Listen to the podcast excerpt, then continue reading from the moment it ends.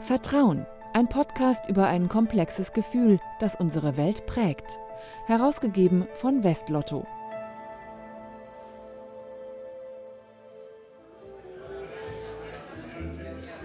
Herzlich willkommen zur neuen Folge des Vertrauen Podcasts. Diesmal aus Bochum. Wie Sie vielleicht schon hören, bin ich nicht alleine. An der Ruhr-Universität wird gerade das Institut für Glücksspiel und Gesellschaft eröffnet. Hier wollen Wissenschaftler von drei Universitäten erforschen, was Glücksspiel ausmacht. Und zwar aus juristischer, volkswirtschaftlicher und sozialwissenschaftlicher Perspektive. Zur Eröffnung sind Gäste aus Politik, Wirtschaft und Forschung gekommen. Welche Erwartungen haben die eigentlich an so ein Institut?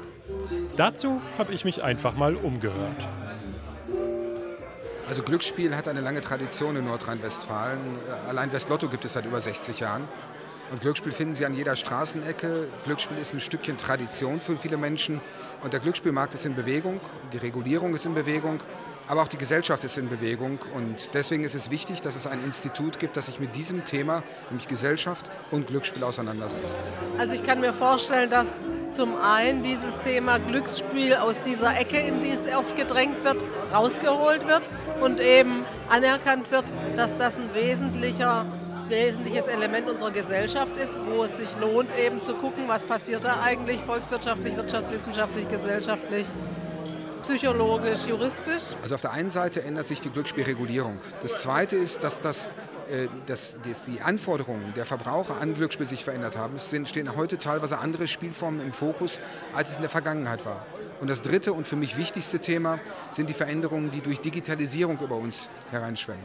Heute findet Glücksspiel nicht nur in dem Lottobütchen statt, sondern heute findet Glücksspiel statt in der digitalen Welt. Und das hat gesellschaftliche Fragestellungen, das hat juristische Fragestellungen und es hat Fragestellungen, wie wir uns in der Zukunft äh, aufstellen wollen äh, in diesem Markt. Und deswegen glaube ich, ist es wichtig, dass sich Wissenschaftler mit diesem Thema unabhängig beschäftigen können. Ziemlich unterschiedliche Erwartungen also an das neue Institut für Glücksspiel und Gesellschaft. Was die Forscher ja tatsächlich herausfinden wollen und was Glücksspiel mit Vertrauen zu tun hat, das erklärt mir jetzt der neue Institutsdirektor Professor Julian Krüper.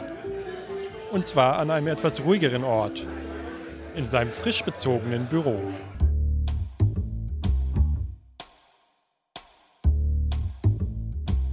Ja, hallo Herr Krüper. Schön, dass es geklappt hat. Hallo, schön, dass Sie da sind. Haben Sie alles gut gefunden? Ja, super. Wunderbar. Wir sind in der Juristischen Fakultät der Ruhr-Universität Bochum in GD, ein Neubau, den wir gerade vor drei Monaten bezogen haben. Und wenn Sie mögen, zeige ich Ihnen unsere neuen Institutsräume. Alles klar. Dann gucken wir mal, ob jemand da ist. Ist jemand da? Wunderbar. Es ist noch nicht ganz fertig. Ähm, das liegt einmal daran, dass noch nicht alle Mitarbeiter des Instituts an Bord sind. Wir fangen jetzt in den nächsten Tagen und Wochen an. Und dann wird es hier vielleicht auch noch ein bisschen wohnlicher aussehen als im Moment, wo die Regale und Schränke noch ein bisschen leer sind. Gut, dann können wir jetzt direkt zum Interview gehen. Sehr gerne. Herr äh, Professor Krüper, Sie sind äh, Direktor vom äh, Institut für Glücksspiel und Gesellschaft. Wofür braucht man denn so ein Institut? Wofür braucht man ein solches Institut?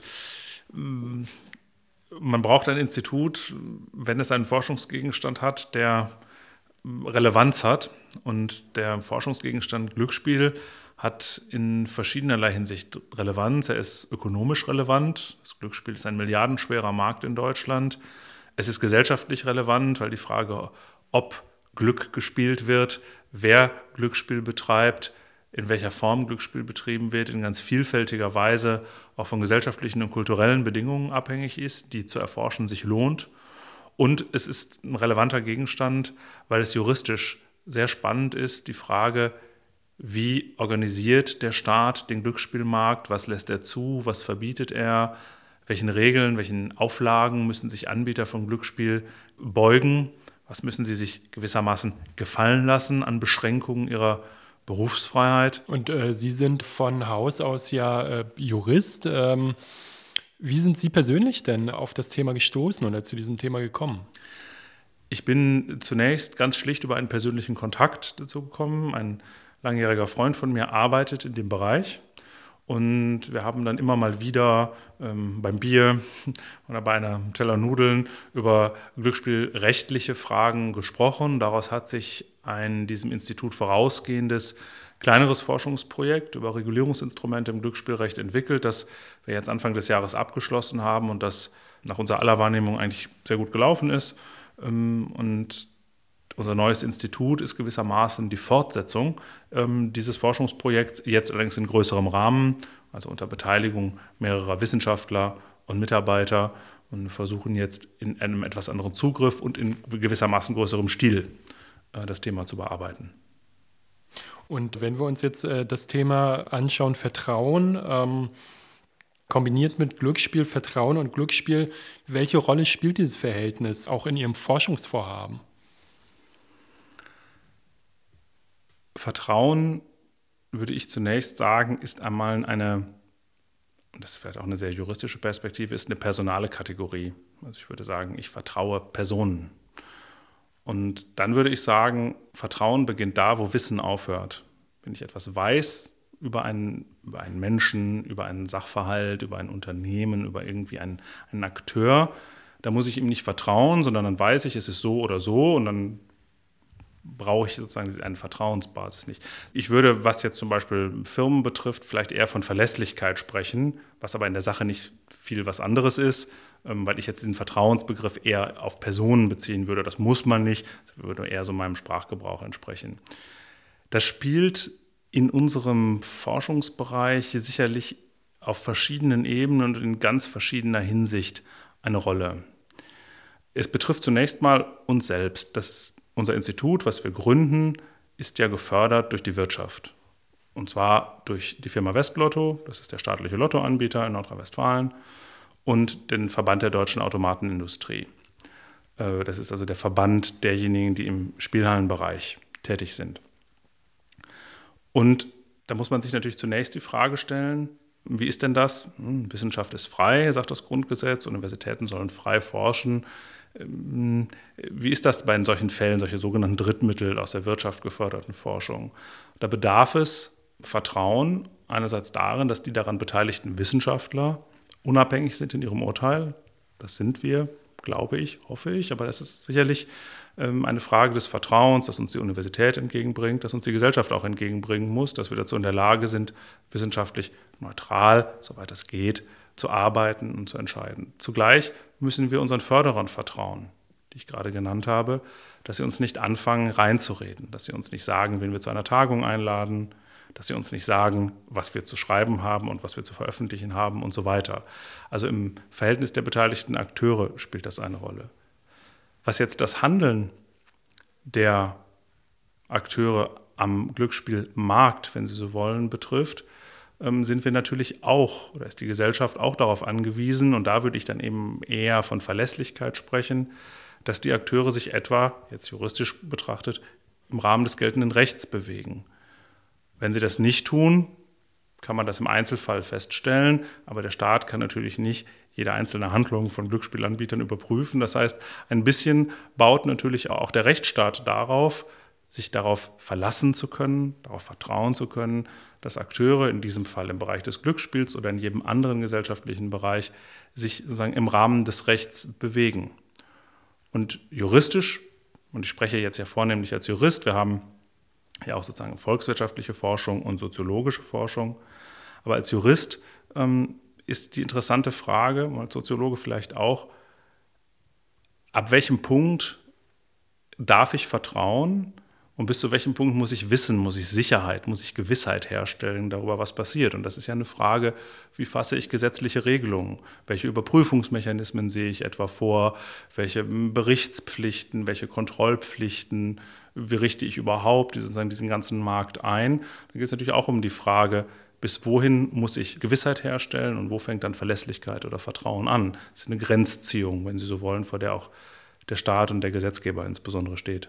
Kann man dann sagen, ähm, die Deutschen ja, vertrauen in die Glücksspiele, die es gibt?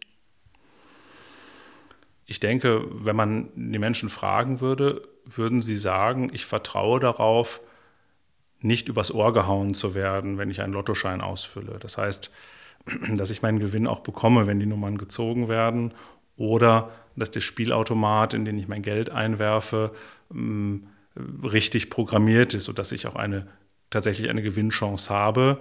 Darauf muss ich vertrauen, darauf muss ich mich verlassen, weil ich das als Bürger natürlich nicht überprüfen kann. Ich kann nicht überprüfen, wie die Lottozahlen ermittelt werden. Und wenn ich nicht gerade Informatiker bin, dann kann ich auch nicht überprüfen, wie ein Spielautomat programmiert ist. Das heißt, natürlich ist Glücksspiel davon abhängig, dass man darauf vertrauen kann, dass man sich verlassen kann, dass diejenigen, die es anbieten, nach den Regeln spielen. Also dass ich eine Gewinnchance habe und dass, wenn sich die Gewinnchance realisiert, ich tatsächlich auch den Gewinn bekomme. Laut Umfragen ähm, gibt es offenbar vor allem, ähm, was äh, Online-Glücksspiele angeht, ein großes Misstrauen. Woran liegt denn das? Das kann man, glaube ich, juristisch und nicht juristisch beantworten. Juristisch würde ich sagen, es liegt daran, dass Online-Glücksspiele in Deutschland verboten sind. Dass sie gleichwohl stattfinden, ist das, was ich ähm, eine rechtliche Dunkelgrauzone nennen würde. Wir haben zum Teil ähm, Anbieter, die in anderen Ländern, Mitgliedstaaten der Europäischen Union, in Malta etwa, Lizenzen haben, Online-Glücksspiel anzubieten, weil es da nicht verboten ist. In Deutschland ist es aber nach dem Glücksspielstaatsvertrag verboten. Das heißt, wir haben aus juristischer Perspektive hier schon mal so ein ganz unangenehmes Spannungsverhältnis, dass wir ein Angebot haben und es boomt, das weiß jeder, es wird ja offen geworben für Online-Glücksspiel, das aber eigentlich nicht legal ist nach der gegenwärtigen Rechtslage. Das andere ist, dass wir natürlich nicht nur bei der Frage des Online-Glücksspiels, sondern natürlich in besonderer Weise, wenn wir uns in der digitalen Sphäre bewegen, unser Wissen letztlich an unserem Computerbildschirm endet und wir eigentlich gar keine Vorstellung, die meisten, ich zähle dazu, gar keine Vorstellung haben, schon was in dem Rechner passiert, geschweige denn, was in dem weltweiten Netz, was dahinter liegt, passiert. Und ähm, natürlich auch die Skandale der letzten Jahre mit, mit, mit äh, Ausforschen, Aushorchen der Nachrichtendienste oder anderer Akteure über das Internet. Das führt natürlich nicht unbedingt dazu, dass das Vertrauen wächst. Und im Bereich des Online-Glücksspiels, wo man dann ja auch Geld einsetzt, sie geben quasi das Geld in ihren Computer und sie wissen gar nicht mehr, wohin es sich verflüchtigt, dass da Misstrauen, Ungewissheit entsteht, ist naheliegend und im einen oder anderen Fall wahrscheinlich auch angezeigt. Welche Möglichkeiten hätten denn da die Anbieter, Vertrauen aufzubauen oder Vertrauen zu stärken? Die Anbieter müssten natürlich zunächst überhaupt mal in die Position versetzt werden, es anbieten zu können. Es gibt kleine Teilbereichsausnahmen für den Bereich der Lottogesellschaften, die online, äh, die, die Glücksspiel über das Internet anbieten. Das ist auch noch so eine feine Differenzierung, Glücksspiel im Internet oder Glücksspiel über das Internet. Wichtig wäre hier zunächst, und das beraten die Länder unter anderem in der Ministerpräsidentenkonferenz, der Staat müsste sich entscheiden, wie er das Online-Glücksspiel regulieren will.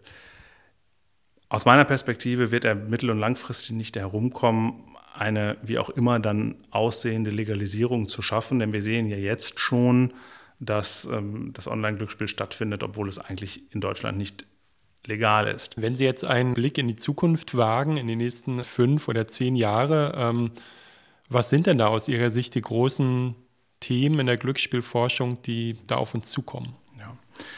Also ohne Zweifel, ich habe das gerade gesagt, ist die Frage der, ähm, des Online-Glücksspiels, die ist wirklich sehr dominierend. Ähm, da muss eine Regelung gefunden werden, eine Regelung gefunden werden, die verschiedenen Interessen, vielleicht auch die spezifischen Risiken berücksichtigt äh, und verarbeitet. Eine juristisch etwas kleinere Frage, ähm, aber gleichwohl wird die sein, wie wir mit den Sportwetten umgehen. Die Sportwetten sind, leben, ich habe das gerade gesagt, in gewissermaßen einer Art Grauzone. Der Gesetzgeber hat versucht, die Länder haben versucht, im Glücksspielstaatsvertrag ein Lizenzmodell zu machen. Das ist dann aber an den Gerichten gescheitert aus Gründen des Unions- und des Europarechts. Und das, da wird man klären müssen, wie man da vorgeht. Und das kann Vorbildwirkung haben für die Frage, auch wie man das Online-Glücksspiel reguliert. Eine grundsätzliche Frage, die sich, glaube ich, in der Beschäftigung mit Glücksspiel und Glücksspielrecht und auch mit der ökonomischen und sozialen Relevanz von Glücksspiel immer stellt, ist die große Grundsatzfrage von Freiheit und Paternalismus. Der Staat schaut mit Recht da auf diejenigen gesellschaftlichen Gruppen, die durch Angebote von Glücksspiel möglicherweise gefährdet sind, also pathologische Glücksspieler oder Jugend, Kinder und Jugendliche. Die machen aber, das glaube ich, kann man sagen, das scheint belegt, seit Jahren, ungeachtet der jeweils geltenden Rechtslage, nur einen Bruchteil derjenigen aus, die Glücksspiel nachgehen. Und die Frage, wie man das in ein Verhältnis setzt, ob man also zum Schutze einer signifikanten, aber doch kleinen Zahl von Personen sehr scharf ähm, in die Glücksspielangebote reinreguliert und damit natürlich nicht nur die Anbieter trifft, sondern ja zugleich auch die Handlungsoptionen der nicht gefährdeten Bürgerinnen und Bürger beschränkt. Das ist eine Frage, die stellt sich in dem Bereich immer.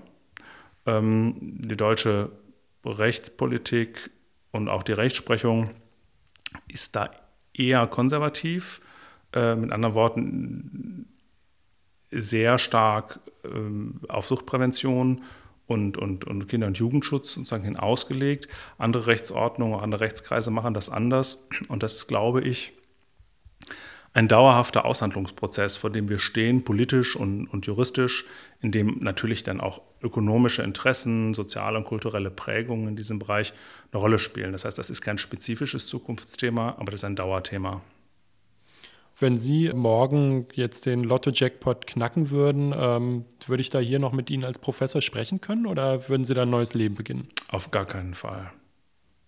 Das kann ich, glaube ich, mit sehr großer Sicherheit beantworten. Ähm, äh, dass sie mich dann auch übermorgen hier immer noch antreffen im Büro. Das liegt einmal daran, dass, wie ich finde, ich den besten Beruf der Welt habe, in dem ich weitgehend tun und lassen kann, was ich will und mich spannenden Fragen widmen kann. Das ist, ein, das ist ein, einfach ein ganz toller Beruf, ist wahnsinnig privilegiert und das genieße ich und das versuche ich vernünftig zu machen und darauf würde ich nicht verzichten wollen. Also das ist hier nicht nur, es ist auch Broterwerb, auch ich muss mein Brötchen und meinen Lottoschein von irgendwas bezahlen, das ist ja klar. Ähm, aber es ist vorrangig, mm, begeistert es mich und ich mache es gerne. Die andere Frage ist, es wäre ja auch furchtbar langweilig. Also wenn man jetzt sagt, man gewinnt einen großen Lotto-Jackpot und äh, rettet sich von der, von der einen Strandliege in die nächste und von einem einen Städtetrip in den nächsten und irgendwann hat man alle Krawatten und Schuhe gekauft, die man vielleicht gerne hätte und alle Reisen gemacht und alle Autos mal gefahren.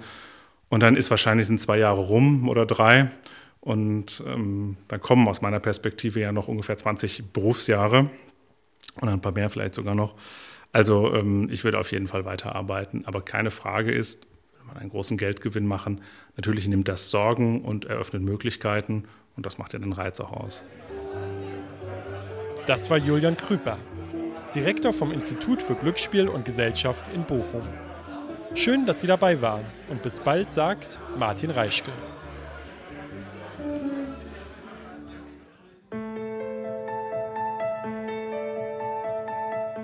Vertrauen, der Podcast zum Blog von Westlotto. Mehr dazu unter www.vertrauen.blog.